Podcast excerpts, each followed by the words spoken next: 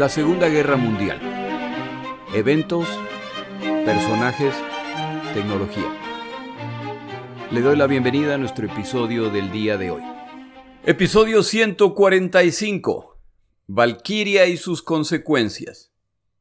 En la conocida sección El comercial que nadie me ha pedido, le recomiendo el canal de YouTube Bellum Martis, Martes Peludo no, en realidad significa el arte de la guerra, Bellum Artis, y es un canal de historia militar producido por Francisco García Campa, a quien no había visto sino hasta esta semana, y la verdad es que el hombre sabe mucho y tiene un muy buen estilo para dirigir las entrevistas. Nuevamente, el canal de YouTube se llama Bellum Martis, B-E-L-L-U M-A-R-T-I-S. Empezamos el episodio del día de hoy recapitulando los planes del plan Valkyria, el cual busca asesinar a Hitler. Esta es una más de las más de 40 conspiraciones contra la vida de Hitler y sin la menor duda la más elaborada de todas. La ejecución de este plan ha tomado meses de planificación de parte de un pequeño grupo de conspiradores, algunos de los cuales llevan años conspirando contra Hitler. A través de los años, quienes están dispuestos a conspirar contra Hitler han mantenido contacto con los servicios secretos aliados, en particular con los británicos buscando mantenerlos al tanto, pero sobre todo para intentar obtener concesiones para Alemania en caso de ejecutar las conspiraciones. La condición que normalmente se añade es que los aliados occidentales, británicos y estadounidenses principalmente, suspendan la guerra, lo que permitirá a los alemanes retirar sus tropas de estas naciones europeas occidentales y concentrarse en su guerra contra la Unión Soviética, convirtiendo a Alemania en una barrera contra los ateos comunistas soviéticos que quieren tomar el oeste de Europa. Cuando usted escuche esto, por favor, no se le olvide que ese no era en realidad el plan alemán y que parte de Europa Occidental de hecho está ocupada por la Alemania nazi. Los occidentales nunca han estado de acuerdo con esta propuesta, pero eso no elimina las sospechas de Stalin, que teme que podría haber un cambio de bando de parte de los otros aliados. Los otros aliados, por su parte, y también con cierto mérito, temen la posibilidad de que la Unión Soviética haga lo mismo y llegue a algún tipo de arreglo con los alemanes. Esta búsqueda de compromiso o concesiones que buscan los conspiradores alemanes termina el 6 de junio de 1944, cuando los aliados desembarcan en Francia y a las pocas semanas ya está claro que los alemanes no van a ser capaces de expulsarlos del continente. Alemania tiene ya una guerra total a dos frentes, lo que a cualquier observador imparcial le indica que la guerra está perdida. Para quienes han ideado Valkyria, es hora de ejecutar el plan al margen de lo que ocurra después. La complejidad de este plan, incluyendo la necesidad de actuar inmediatamente cuando Hitler muera, a fin de controlar a las SS y a la Gestapo, así como para empezar a nombrar funcionarios inmediatamente y restablecer la normalidad. Es así como se consolidará este plan. Esto resulta en el involucramiento directo o indirecto de alrededor de 6.000 alemanes entre militares y civiles. Si a este grupo ya de por sí numeroso se le suman los que han mantenido conversaciones al respecto o que se han negado a participar pero no han denunciado a los conspiradores, entonces estamos hablando de algunos miles más. Tras muchas revisiones, el plan es el siguiente.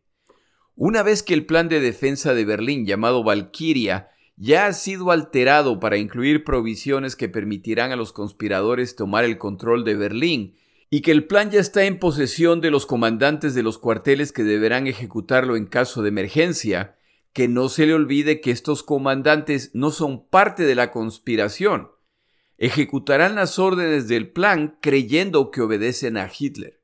Stauffenberg, el encargado de llevar la bomba que matará a Hitler, va a participar en una conferencia con Hitler en su guarida de lobo en Polonia, uno de los centros de comando utilizados para la conducción de la guerra. Esta reunión ocurrirá el 20 de julio de 1944 y Stauffenberg se encuentra ahí representando al general Fromm, comandante militar a cargo de la ejecución de Valkyria en Berlín y el único, aparte de Hitler, que puede ordenar que esta operación se ejecute. El asesinato se ejecutará utilizando dos paquetes de explosivo plástico provistos por los británicos. Estos paquetes, de acuerdo con la película de Tom Cruise, tenían un tamaño aproximado de 30 por 20 por 5 centímetros y era necesario meterlo en dos portafolios para evitar sospechas. Stauffenberg no puede llevar dos portafolios ya que ha perdido su mano derecha durante un ataque aliado en el norte de África. Este no es un problema mayor ya que debido a estas heridas, Stauffenberg cuenta con un asistente que lo ayuda con tareas manuales y a cargar sus cosas. Se decide, por lo tanto, que Stauffenberg llevará un portafolio. Werner von Haften, su ayudante, llevará el segundo. Estos explosivos tienen suficiente poder para destruir un tanque de guerra, no de agua. Para eso bastan mis hijos con las larguísimas duchas que se dan. La reunión, como ya se mencionó, se realizará en el centro de comando en Polonia, y esto es una ventaja para los conspiradores, ya que una vez que se produzca el atentado y la muerte de Hitler, en Berlín se anunciará su muerte y se explicará que el atentado ha sido ejecutado por las SS de Himmler que han buscado tomar el control de Alemania. Como no hay forma de verificar en realidad qué ha ocurrido, entonces se contará con el tiempo para ejecutar el resto del plan. Esto nos lleva a otro punto importante del plan. Los conspiradores no pueden saber quién estará presente en la conferencia a la que asistirá Stauffenberg, pero confían en que Himmler, la cabeza de las SS y la Gestapo, y Goering, cabeza de la Fuerza Aérea, entre otras muchas responsabilidades, y reconocido sucesor de Hitler en caso de su muerte, se encuentren ahí. Sería magnífico eliminar a los tres de una vez, lo que descabezaría aún más al gobierno de Hitler. Hay participantes en esta conspiración que son de la opinión de que si estos dos personajes no están presentes en la conferencia, entonces el atentado debe cancelarse. Es demasiado riesgoso ejecutarlo, incluso si logran matar a Hitler, ya que Goering tomará el poder y si había un personaje famoso y querido por el pueblo alemán, ese era Hermann Goering. Como la guerra ya va mal y los alemanes siguen perdiendo territorio, estas reuniones de Hitler se realizan dentro de búnkers con paredes de varios metros de espesor capaces de resistir bombardeos. El temor no es que los aliados se acerquen por tierra. La cosa todavía no está tan mal. El temor son bombardeos. Este factor, el hecho de que la reunión se realizará en un búnker sin ventanas, combinado con el poder de las bombas que planean utilizar, resultará en que nadie que se encuentre en la sala de conferencias sobrevivirá a la explosión, ya que no existe escape para la onda explosiva. Si estuvieran en una sala corriente, parte del poder explosivo escaparía al destrozar las ventanas y las puertas. En este caso, no habrá nada de eso. Y como ya se dijo, se espera que la totalidad de quienes se encuentran en la sala mueran. Stauffenberg no planea morir en la explosión, por lo que el plan es que él y Haften, su asistente, antes de ingresar a la sala de conferencias activarán el mecanismo detonante de las bombas, el cual les dará 30 minutos antes de explotar. Ingresarán a la sala de conferencias, pondrán sus portafolios en el piso, de ser posible cerca de Hitler, y a los pocos minutos se excusarán para hacer una llamada urgente. Saldrán de la sala de conferencias y se dirigirán a su auto argumentando que tienen que viajar urgentemente a Berlín. La bomba explotará unos minutos más tarde. Parte importantísima del plan es controlar la información que sale de este centro de comando a fin de propagar la versión del atentado que conviene a los conspiradores. Esto requiere que las comunicaciones sean bloqueadas desde que se inicia el plan y que solo se permita la salida de comunicaciones que confirman la muerte de Hitler, lo que inicia la ejecución de Valkyria. A fin de hacer esto, el general Eric Feldgiebel, oficial a cargo de las comunicaciones en la guarida del lobo, es parte de la conspiración y se encargará de la ejecución de esta parte del plan. Stauffenberg, que para este momento ya ha tomado las riendas de la conspiración, a pesar de no ser el oficial de más alto rango, regresará entonces a Berlín y una vez anunciada la muerte de Hitler y declarado el estado de emergencia, será él quien coordinará los pasos siguientes. Ahora llega el momento de ejecutar el plan. El 20 de julio de 1944 es un día caluroso y con tormentas. Antes de ir al aeropuerto, Stauffenberg se dirige a la iglesia de San Mateo Evangelista, a fin de rogar por la buena fortuna en su tarea.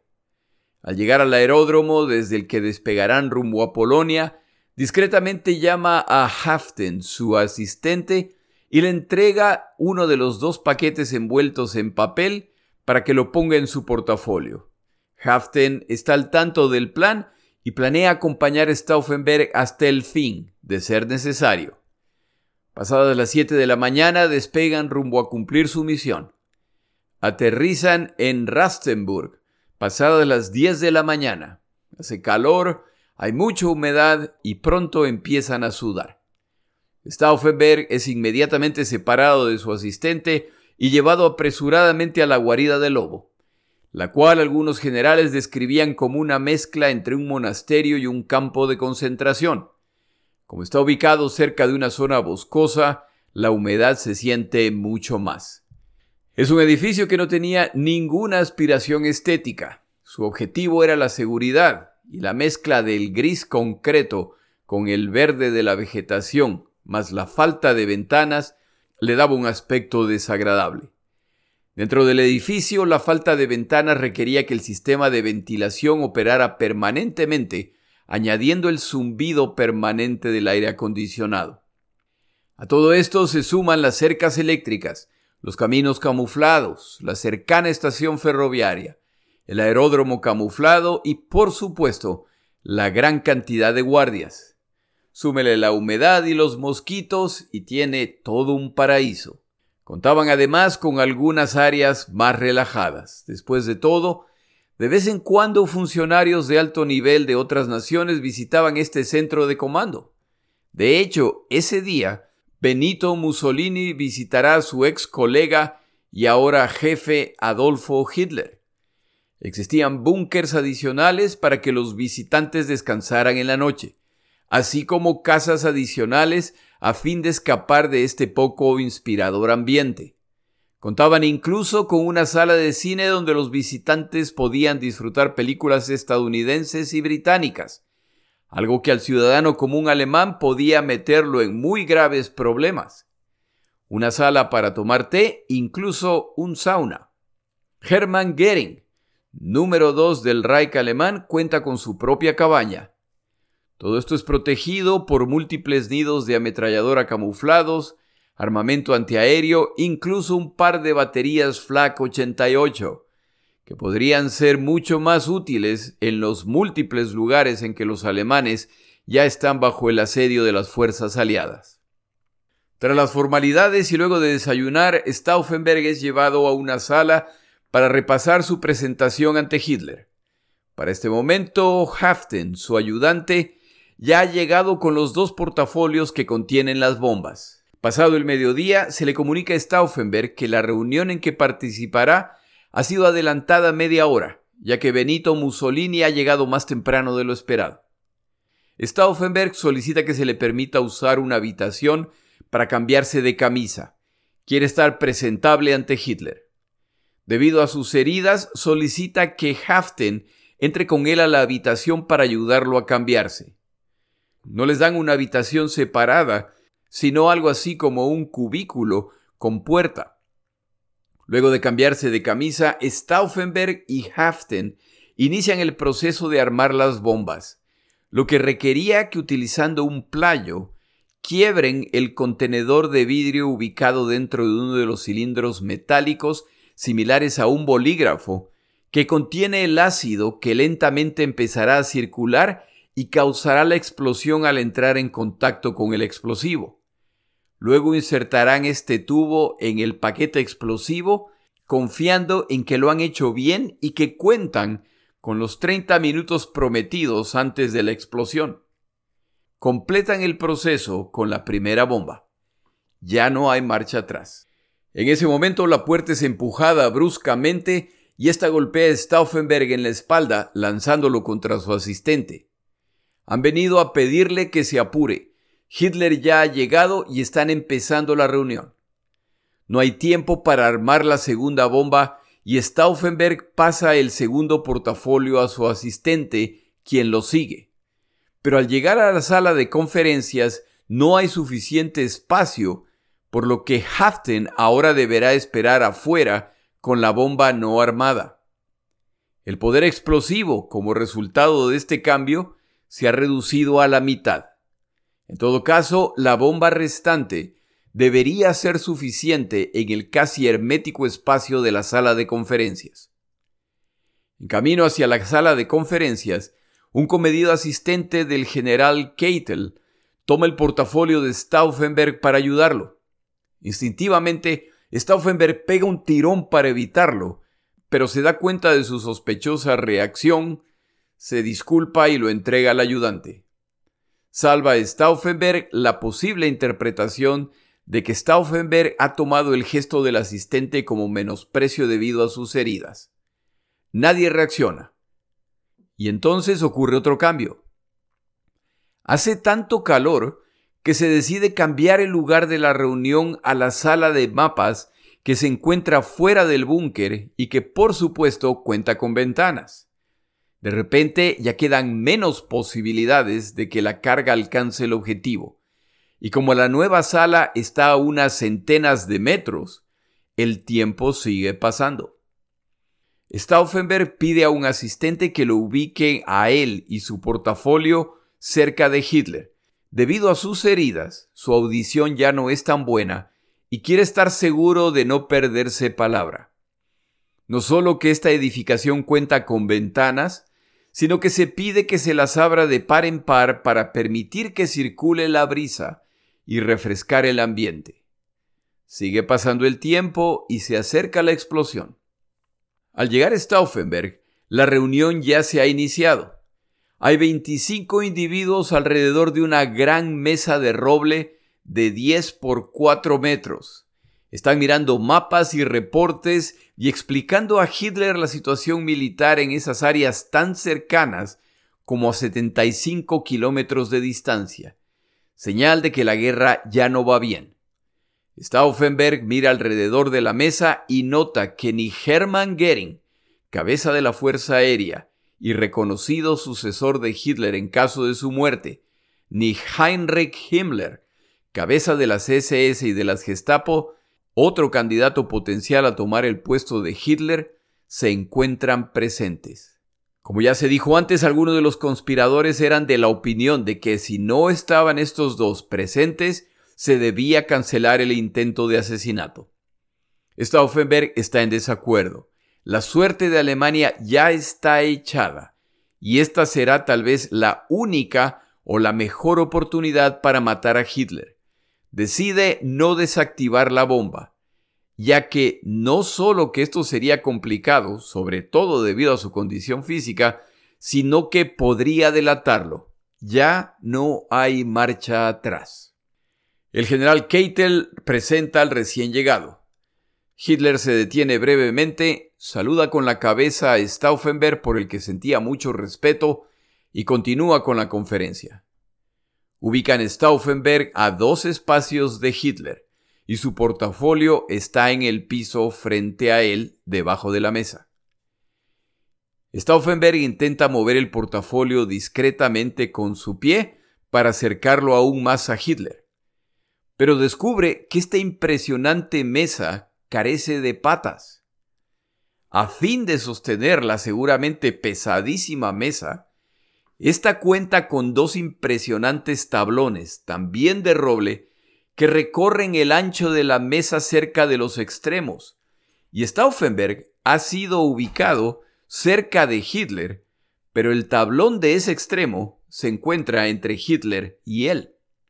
El general Keitel probablemente por motivos de confidencialidad, recomienda que se permita a Stauffenberg presentar su reporte primero para que pueda retirarse. Pero Hitler rechaza la idea. Empezarán por el reporte del Frente Soviético. Esto seguramente alivió a Stauffenberg, que ahora ve la oportunidad para excusarse ya que tiene que hacer una llamada urgente. Discretamente se lo comenta a Keitel, quien reacciona fastidiado. Pero Stauffenberg aclara que espera información que le interesa a Hitler. Al salir de la sala y ser llevado al teléfono más cercano, Stauffenberg pide contactar telefónicamente a Feldgiebel, el conspirador a cargo de la central de comunicaciones. Una vez conectado, Stauffenberg abandona el edificio para reunirse con Feldgiebel y Haften. Esperará a que la bomba explote y entonces se pondrá en camino al aeródromo para regresar a Berlín. Mientras tanto, en la sala de conferencias, alguien más toma el lugar de Stauffenberg y nota el portafolio en el piso muy cerca del borde de la mesa. Como le resulta incómodo por lo cerca del borde, lo empuja debajo de la mesa, lo que lo ubica detrás del tablón que sostiene este extremo de la mesa.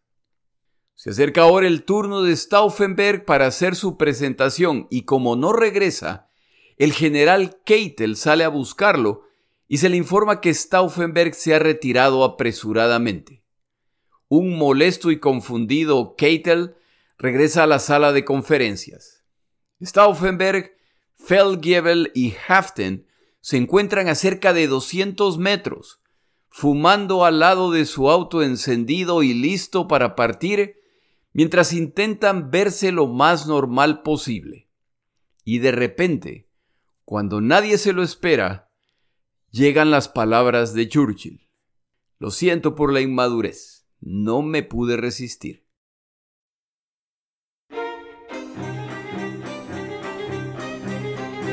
Palabras de Churchill.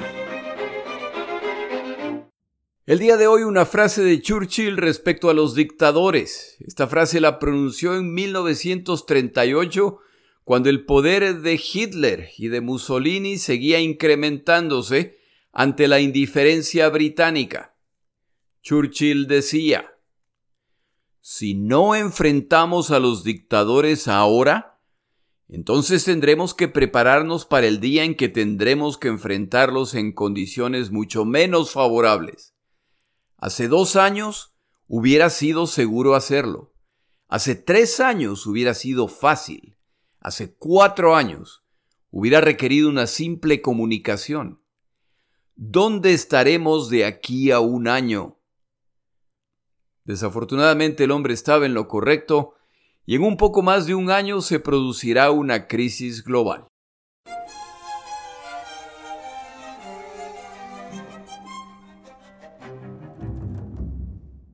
A las 12 y 42 de la tarde, como lo atestiguan los relojes que se detuvieron como resultado de la explosión, se produce el estallido de la bomba que causa una escena descrita más tarde por un general alemán presente. De repente, el cuarto de mapas se transformó en una escena de estampida y destrucción. En un instante, un grupo de hombres que discutían eventos de impacto global fueron transformados en heridos que se quejaban en medio del olor de lo quemado y los pedazos de papel que volaban. Solo pude levantarme y lanzarme por la ventana. Los tres conspiradores intentan aparecer confundidos pero calmados miran constantemente hacia la cabaña. Esperan ver salir el cuerpo de Hitler, pero a la distancia y con la confusión reinante no es posible identificar claramente lo que ocurre. De repente sacan un cuerpo cubierto con la túnica de Hitler. Stauffenberg ya tiene la información que necesita. Ordena a su chofer que arranque y entonces recuerdan que en uno de sus portafolios llevan una bomba exactamente igual a la que acaba de estallar, lo que por supuesto sería un poco complicado explicar si los detienen y registran. Pero ya no hay nada que puedan hacer. Cruzan el primer punto de control, van acercándose al segundo punto de control, pero para este momento el protocolo de seguridad ya se ha activado y les comunican que no pueden salir hasta segunda orden. Stauffenberg insiste, lleva un mensaje urgente de Hitler. El guardia confirma que no puede dejarlos salir. Stauffenberg exige que se llame a uno de los asistentes de Hitler. Se hace así, Stauffenberg y este asistente intercambian unas pocas frases, Stauffenberg pone al teléfono al guardia y este recibe confirmación de que se lo debe dejar pasar. En cierto punto de la ruta, ya en camino hacia el aeródromo, sacan la bomba del portafolios y la arrojan a un lado de la carretera. Despegan pasada la una de la tarde y aterrizan en Berlín a las 3 y 45. Stauffenberg se sorprende de que nadie ha ido a recibirlos. Haften llama al centro donde se encuentran los conspiradores para reportar que Hitler ha muerto. Entonces se aclara la razón por la que nadie ha ido a recibirlos. El general Feldgiebel, parte de la conspiración y responsable por bloquear las comunicaciones desde la guarida del lobo, ha llamado unos minutos después de que Stauffenberg y Harten despegan. Es una llamada muy corta, ya que sabe que la Gestapo está escuchando. El simple mensaje telefónico dice, ha ocurrido algo terrible. A esto le sigue una larga pausa, tras la cual añade, el Führer está vivo. Termina así la llamada.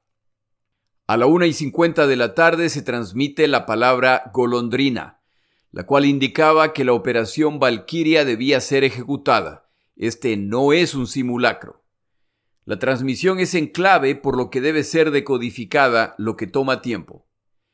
A las dos de la tarde se anuncia que, con el asesinato de Hitler, el ejército alemán toma control del país a través de un triunvirato en que el mariscal de campo Witzleben es declarado comandante general de las Fuerzas Armadas. Ludwig Beck, cabeza de Estado, y Karl Gerler, canciller. Se transmite además el código acordado para que se proceda con las conspiraciones en París, Praga y Viena. De paso, la película y el libro consultados para este episodio discrepan en el orden de estos eventos, yo opto por relatarlos de acuerdo al libro del señor Paddy Ashdown llamado Nine, enfrentando a Hitler 1935-1944. Los conspiradores se siguen concentrando en el centro de comando donde se encuentran los cabecillas. Uno de los involucrados describía la mezcla de ansiedad, expectativa, pero sobre todo la certeza de que son parte de un evento en que el futuro se balanceaba sobre la cuchilla de una navaja. Incluso antes de que Stauffenberg aterriza en Berlín, Himmler ya cuenta con suficiente evidencia de que ha sido Stauffenberg quien puso la bomba y ya está movilizando a sus fuerzas para arrestarlo. Cuando Stauffenberg finalmente llega al centro de comando, encuentra una bronca entre conspiradores como resultado de que el general Fromm, quien a lo largo del proceso siempre se mostró ambivalente respecto a la conspiración, se niega a firmar la orden Valkyria una vez que está claro que Hitler ha sobrevivido. Los conspiradores informan a Fromm que la orden para ejecutar Valkyria ya ha sido emitida, por lo que su aprobación no es requerida. Esto molesta a Fromm que los pone bajo arresto. Al llegar Stauffenberg, que no se le olvide que él es solo un coronel, Fromm es un general, le informa a Fromm que al contrario es Fromm quien está bajo arresto, lo que seguramente no molestó a este general, ya que ahora tiene una coartada en caso de que todo salga mal, y a medida que pase el tiempo, está quedando más claro que esto va a salir mal. Mientras tanto, en la guarida del lobo en Polonia, Hitler no solo que ha sobrevivido, sino que para la tarde ya va en camino a recibir a Mussolini. Debe enviar un claro mensaje a los conspiradores y a Alemania. Aquí no ha pasado nada. Pero Hitler no entiende el verdadero alcance de la conspiración al no encontrarse en Berlín. No sabe que su gobierno está en riesgo. A las cinco y treinta de la tarde, Goebbels, el ministro de propaganda alemán, quien se encontraba en Berlín y que de acuerdo a la película de Tom Cruise estuvo a punto de ser arrestado, llama a Hitler para informarle del verdadero nivel de la insurrección, incluyendo que la orden para ejecutar Valkyria ha sido emitida. Hitler ordena a Goebbels que emita por radio una comunicación urgente con todos los detalles de lo que está ocurriendo y que anuncie que más tarde Hitler personalmente emitirá un comunicado radial. A las 6 y 45 los alemanes escuchan la voz de Goebbels en sus radios. El día de hoy se ha producido un atentado contra la vida del Führer utilizando explosivos. El Führer no ha sufrido heridas más allá de quemaduras leves y golpes menores. Se ha reintegrado a sus tareas inmediatamente, recibiendo incluso al duce Mussolini para una larga conversación. En este punto, la estación de radio simplemente regresa a su programación normal. En el centro de comando de los conspiradores, aquellos que han llegado a lo largo del día para participar en pasos siguientes, ahora empiezan a retirarse. El complot ha fracasado y ahora vienen las represalias. Los conspiradores principales no se retiran saben que son fácilmente identificables y que no tienen dónde ir. A las 10 y 50 de la noche en la antesala del centro de comando se escuchan gritos. ¡Por el Führer! Oficiales alemanes ingresan a la sala armados exigiendo que se les explique qué ha ocurrido. Recuerde que quienes no fueron parte de la conspiración participaron involuntariamente al ejecutar Valkyria, sin saber que ese era un complot. Los ánimos se caldean, se producen disparos y Stauffenberg es herido en el hombro. Ingresa entonces el alto y corpulento general Fromm, que orgullosamente declara, Ahora, señores, yo soy quien hará a ustedes lo que planeaban hacerme a mí. Están todos bajo arresto. Ludwig Beck, el general retirado que ha sido parte central de la conspiración y quien hubiera ocupado la posición de presidente alemán si la conspiración funcionaba, pide a Fromm la cortesía de darle un arma. Fromm se le entrega y le dice hazlo rápidamente. Beck toma el arma y la dirige hacia sus cien, declarando En momentos como estos pienso en tiempos idos. Fromm lo interrumpe y le exige que se apresure. Beck Dispara, pero solo se causa una herida superficial que lo ha dejado aturdido. Al darse cuenta, se pega un segundo tiro, que esta vez sí ingresa a su cabeza, pero no lo mata. Cae al piso inconsciente. Con eso concluido, Fromm ahora se dirige al resto de conspiradores. Señores, si tienen cartas que necesitan escribir, tienen unos pocos minutos para hacerlo. Empiecen ya. Los conspiradores empiezan a escribir sus cartas mientras Fromm abandona la sala para organizar el pelotón de fusilamiento y decidir dónde serán ejecutados. Fromm está de apuro. Sabe que los presentes pueden involucrarlo al haber estado al tanto de los eventos. Con sus muertes antes de ser interrogados, salvará su propia vida, a la vez que se muestra como un severo y convencido comandante. Los conspiradores son llevados a un terreno baldío en que camiones del ejército iluminan la zona donde están a punto de ocurrir las ejecuciones. Fromm simplemente declara, en nombre del Führer, la corte marcial organizada por mí ha dictado sentencia.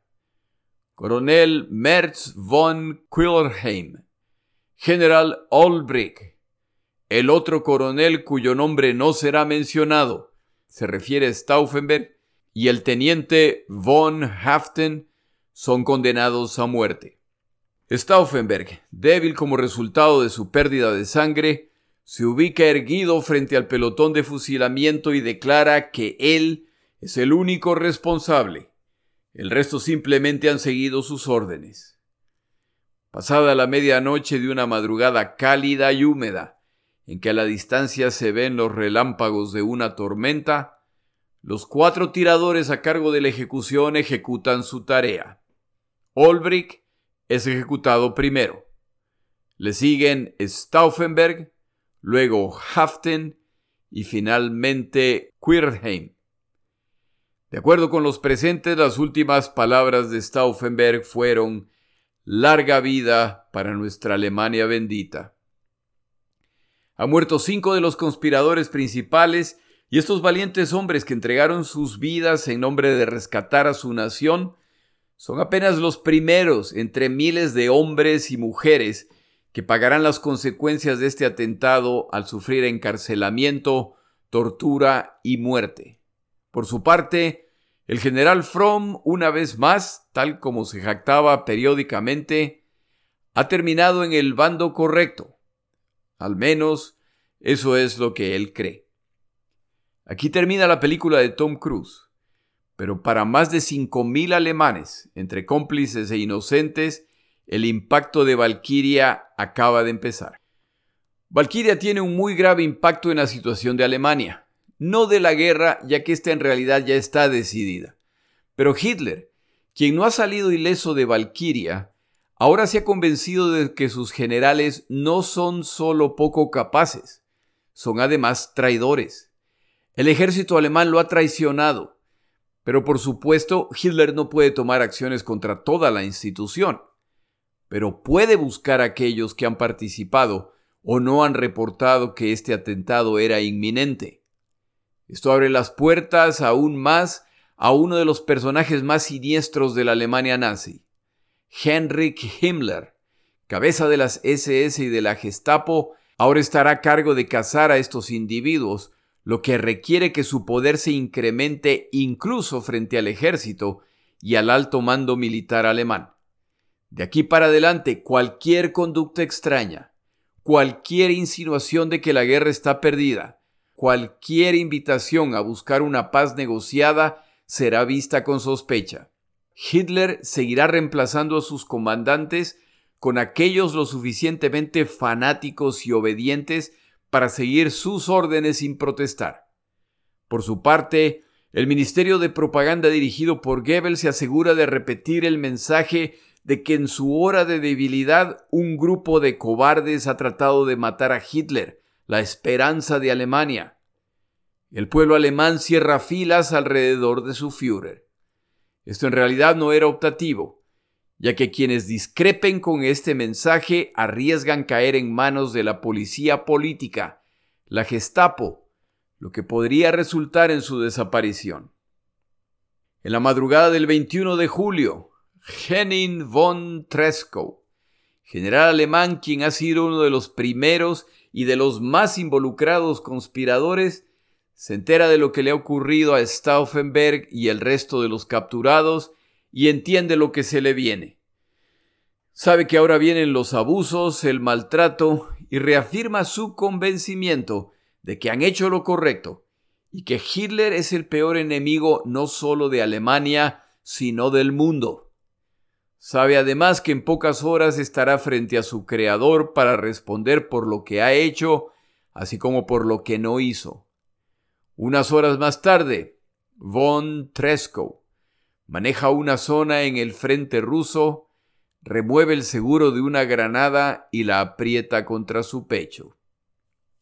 A miles de kilómetros de distancia, Karl von Stulpnagel comandante de las tropas en Francia e inmensamente involucrado en el complot, se dirige al Hotel Rafael, que alberga a los oficiales alemanes. Los encuentra en medio de una gran fiesta. El plan para controlar a las SS y a la Gestapo en Francia ha ido magníficamente y ya se encuentran en prisión. Los presentes celebran su éxito más el hecho de que pronto estarán camino a casa. De repente alguien exige silencio mientras atrae la atención de todos hacia la radio, de la cual emerge una voz familiar. Compatriotas, no sé cuántas veces se ha intentado asesinarme. Si me dirijo a ustedes hoy, es primero para que escuchen mi voz, para que sepan que me encuentro bien y sin heridas. Segundo, para que estén al tanto de un crimen sin par en la historia de Alemania. La afirmación de los conspiradores de que he muerto es refutada en este momento en que escuchan mi voz. Un grupo muy pequeño de ambiciosos e irresponsables, a la vez que inconscientes y criminalmente estúpidos oficiales, crearon un complot para asesinarme junto con el alto mando del ejército. Respecto a mí, he resultado ileso. Hitler afirma que el grupo de conspiradores no está conectado con el ejército alemán, pero sobre todo que no está conectado al pueblo alemán. Es un grupo minúsculo de criminales que van a ser aniquilados sin misericordia. Yo he estado en fiestas que salieron mal, pero esta como que se lleva el premio. Stulpnagel escucha la transmisión completa sin dar muestras de emoción. Al poco tiempo recibe instrucciones de que debe regresar a Berlín. Simplemente declara, la providencia ha decidido en contra nuestra. Pide a su chofer que lo lleve a la zona de Verdun, donde peleó en la Primera Guerra Mundial. Pide a su chofer que se detenga, baja del auto, se dirige a unos arbustos y en un momento sus acompañantes escuchan un disparo. Se ha pegado un tiro, pero no ha logrado quitarse la vida. Sus acompañantes lo llevan a un hospital donde le salvan la vida, pero queda ciego. Lo tratan para que recupere la salud, para un mes más tarde ejecutarlo. Las historias de quienes escapan y se ocultan tratando de evitar lo inevitable son muchas y su escape es complicado por el hecho de que la Gestapo no tendrá misericordia con quien sea que los ayude. Los capturados utilizan distintas estrategias. La más común, negar el hecho de que han sido parte de esta conspiración. La evidencia circunstancial hace culpable a inocentes que pagan las consecuencias. Sobre todo porque si usted recuerda, más de 6.000 individuos, entre civiles y militares, participan en alguna medida en esta conspiración. Y como lo dije antes también, si le suma aquellos que estaban al tanto de que esto se estaba planeando, pero que no lo reportaron, creo que no es difícil que estamos hablando de probablemente más de 10.000 involucrados. Finalmente le llega el turno al almirante Wilhelm Canaris, jefe de la inteligencia del ejército y quien conspira contra Hitler desde antes del inicio de esta guerra. Canaris, a través de su personal de inteligencia, ha estado al tanto de Valkyria, pero no ha participado. El 23 de julio está desayunando con amigos cuando le anuncian que tiene dos visitantes. Son dos ex colegas del servicio de inteligencia. Nadie necesita decir nada. Canaris al verlos simplemente comenta refiriéndose a uno de ellos, por alguna razón siempre imaginé que serías tú. Canaris no es llevado a una prisión, sino a un centro donde tienen oficiales sospechosos de haber participado. Como buen jefe de inteligencia, Canaris ha cubierto sus pasos cuidadosamente, por lo que no es fácil demostrar su involucramiento.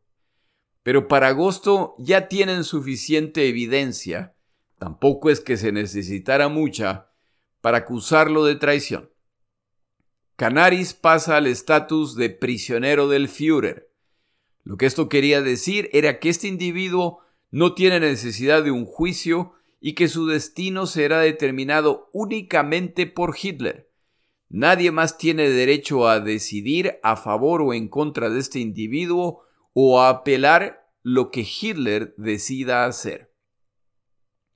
Para este momento la cacería a cargo de la Gestapo avanza a toda velocidad y de acuerdo al autor consultado, cerca de 5.000 personas de todos niveles de la sociedad han sido arrestados y ejecutados. Aparentemente el método preferido era el estrangulamiento utilizando cuerdas de piano. Este método es utilizado por recomendación directa de Hitler. Ojo, que los 5.000 ejecutados no son necesariamente parte de los 6.000 conspiradores. Algunos sin duda lo eran, otros eran inocentes implicados por las circunstancias. Pero los tiempos no están para delicadezas y es preferible arriesgarse a eliminar a algunos inocentes que dejar vivos algunos conspiradores.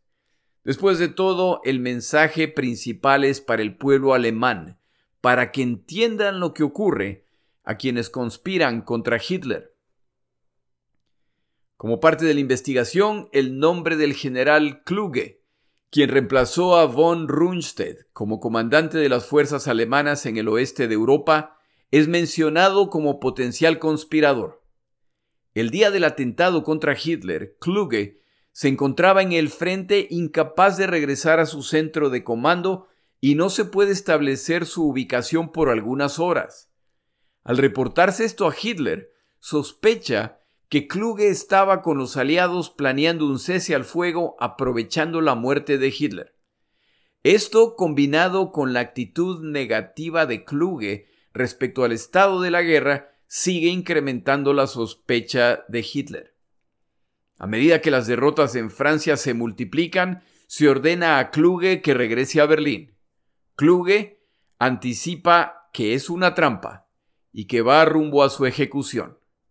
En camino entre puestos de comando, se suicida utilizando una pastilla de cianuro. El 14 de octubre de 1944, Erwin Rommel se encuentra en su casa recuperándose de sus heridas. En la casa se encuentran además su esposa, su hijo y uno de sus ayudantes. Alguien golpea la puerta y al abrirla la esposa de Rommel ve dos generales alemanes que la saludan amablemente y solicitan hablar con Rommel. Son llevados al estudio y se informa a Rommel de su presencia. Una simple inspección a través de las ventanas muestra un número indeterminado de soldados ubicados en posiciones estratégicas. Esta no es una visita rutinaria. De acuerdo a la película recomendada esta semana en mis páginas de Twitter y Facebook, Rommel y los dos generales entran al estudio y por unos minutos se reúnen. Al salir, Rommel informa a su esposa y a su hijo que solo cuenta con unos minutos para despedirse. En un momento partirá con estos generales y es la última vez que lo ven con vida. El ayudante de Rommel sugiere pelear. Rommel lo calma. Es inútil y solo resultará en la muerte de su familia. Rommel se uniforma con su chaqueta del Africa Corps y toma su bastón de mando. Besa por última vez a su esposa, extiende la mano a su hijo y a su ayudante, abandona la casa y sube al auto en que se encuentran los generales Burgdorf y Meisel.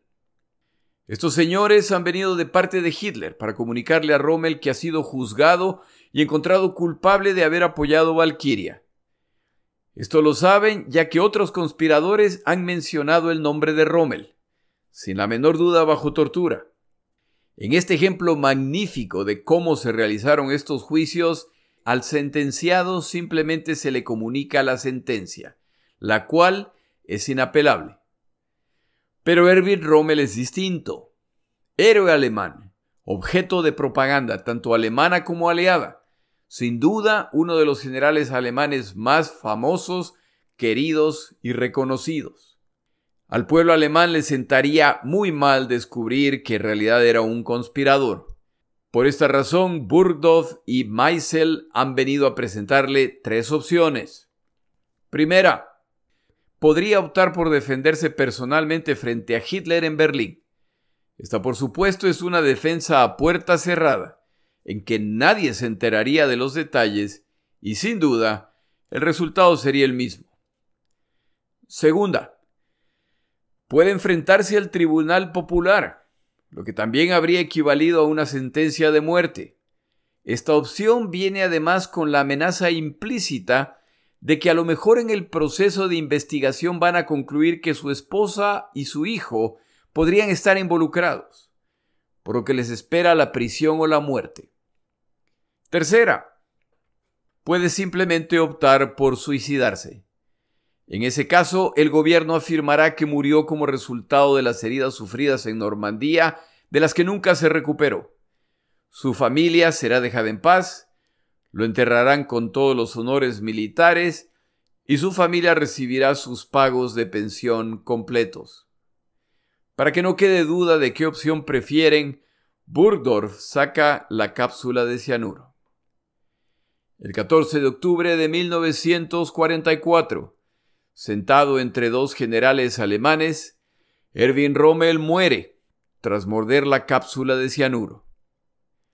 A mí nunca me ha quedado claro por qué Rommel fue ejecutado. La evidencia fue más que circunstancial, y si haber discutido planes para derrocar o eliminar a Hitler requería ejecución, entonces miles de oficiales alemanes de todos los niveles debieron ser ejecutados. Creo en todo caso que Rommel para este momento ya se ha vuelto un personaje incómodo para Hitler. Y como nunca fue muy querido por todos los von esto y von los otros, me refiero al título prusiano que identificaba a las familias de estirpe militar, se vio como una oportunidad para deshacerse de él. El triste comunicado oficial alemán respecto a la muerte de Rommel afirma que ha muerto de un ataque cardíaco o de una embolia cerebral, una complicación de las fracturas de cráneo que había sufrido en el ametrallamiento anterior de su vehículo oficial. Hitler ordena un día oficial de luto en conmemoración de la muerte de este querido comandante. Rommel recibe un funeral de Estado, pero se celebra en Ulm en lugar de Berlín, respetando los deseos de Rommel. Von Rundstedt, ignorando los detalles de la muerte de Rommel, asiste al funeral representando a Hitler. Los eventos de Valkyria afectan la situación en Alemania, pero también en otros teatros de operación como lo veremos la próxima semana al hablar de la revolución en Varsovia. Antes de terminar, nuevamente les recomiendo el excelente libro de Paddy Ashdown, Nine, Enfrentando a Hitler. Mi nombre es Jorge Rodríguez. Gracias por acompañarme. Para información adicional respecto a este episodio, las notas de este podcast, que incluyen la narración de este episodio, así como acceso a resúmenes, videos, documentales y materiales adicionales gratuitos disponibles en el Internet, por favor vaya a Amazon y busque el libro La Segunda Guerra Mundial, Eventos, Personajes, Tecnología. Al comprar estas notas me ayuda y me apoya financieramente. Puede encontrar información adicional en mi página web, lasegundagm.com. Muchas gracias.